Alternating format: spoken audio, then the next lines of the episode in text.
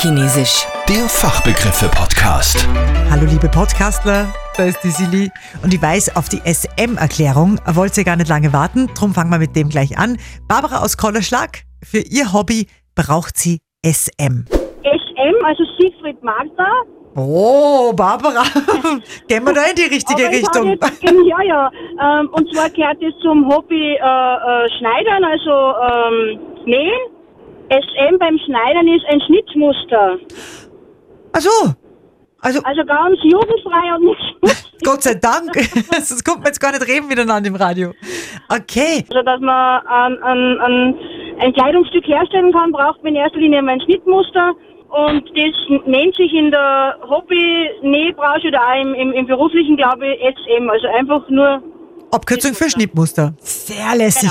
Du, Da gibt es so ganz spezielle Zeitschriften, ich weiß jetzt nicht, wie die heißen, aber da, da sind diese Schnittmuster. Burda, Burda und so weiter. Genau. Und das sind die Schnittmuster in der Mitte. Und das ist Genau, ja und- so kompliziert. Also da frage ich mich immer, wie kann ein Mensch mit dem wirklich irgendwas machen? Ja, äh, heutzutage wird ähm, schon noch mit dem gearbeitet, aber die meisten Sachen sind jetzt zu E-Books, also ähm, Mhm. so da beschränkt es sich meistens auf ein, zwei Muster, die auf einem Blau drauf sind. Mario aus Linz hat uns erklärt, was ein Drallfänger ist. Und zwar auf jeden Turmdrehkran.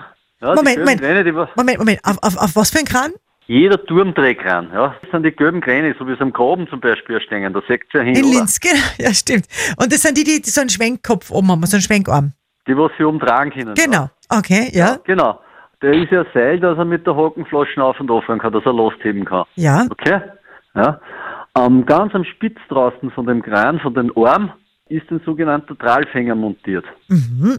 Der Trahlfänger hat die Aufgabe, dass das Seil während seiner Laufzeit baut einen, einen leichten Trahl auf, dass sich das Seil ausdrehen kann. Muss man sich nicht das vorstellen, das ist wie ein Wirbel, der was äh, koppelt ist mit einem Kugellager und dann kann sich das da vorne drehen. Okay, ausdrehen. Spannend. Florian aus Ansfelden arbeitet bei Transgourmet im Verkauf, ist aber selber ein Gourmet, weil er sich extrem gut mit Küchenbegriffen auskennt und er weiß, was Brunoise ist. Oder wie spricht man das jetzt aus? Brunias. Brunoise. Oas. Nur mal zum Mitschreiben. Brunoise. Dann sag an, was ist denn Brunoise? Äh, fein geschnitten, ja. Also fein würfelig geschnitten.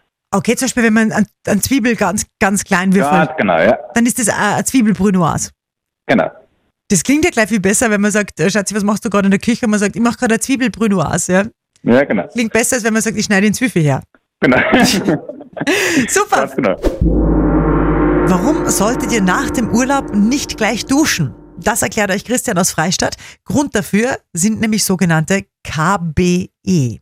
Bedeutet koloniebildende Einheiten. Sprich, man hat Viren, man hat Bakterien und die vermehren sich und jede Bakterie, die da aufpoppt, bildet eine Kolonie und die kann man oder muss man dann auszählen und das sind die koloniebildenden Einheiten, die dann eben schädlich sind für den Organismus. Okay, also man will KBE-freies Wasser. Ja, das wäre so der Ansatz. Und da geht es eben darum, dass man das regelmäßig anschauen sollte und dann wird das eben geprüft in einem Labor. Glaubst du, dass bei uns in Oberösterreich gibt's Wasser, das aus Wasserhähnen kommt, das mit KBE Verseucht ist, ja?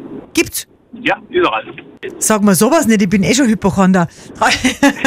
aber, aber was kann ich jetzt tun als Otto-Normalverbraucher, damit, ich, damit mein Wasser rein bleibt?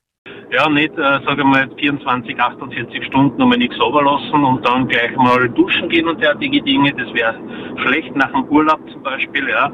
Also mal auslaufen lassen, damit genau diese koloniebildenden Einheiten, diese Bakterien dann rausgespült werden und man dann wieder sauberes Wasser hat. Wahnsinn. Also zumindest mir erzählst du jetzt komplett neue Dinge. Ich finde das extrem spannend. Also was man jetzt mitgenommen hat, nach, nach dem Urlaub unbedingt einmal ein bisschen Wasser rennen lassen, bevor man sich drunter stellt. Ja, wenn man aus dem Urlaub zurückkommt in der eigenen Wohnung oder wenn man heute ein Hotelzimmer bezieht, ist es dieselbe Regel. Heißwasser mal aufdrehen, danach das Kaltwasser aufdrehen, lange laufen lassen, die Türe schließen, damit dann da, weil man nicht weiß, wie lange das Hotelzimmer schon nicht belegt war, die Bakterien, die da drinnen sind, ausspült.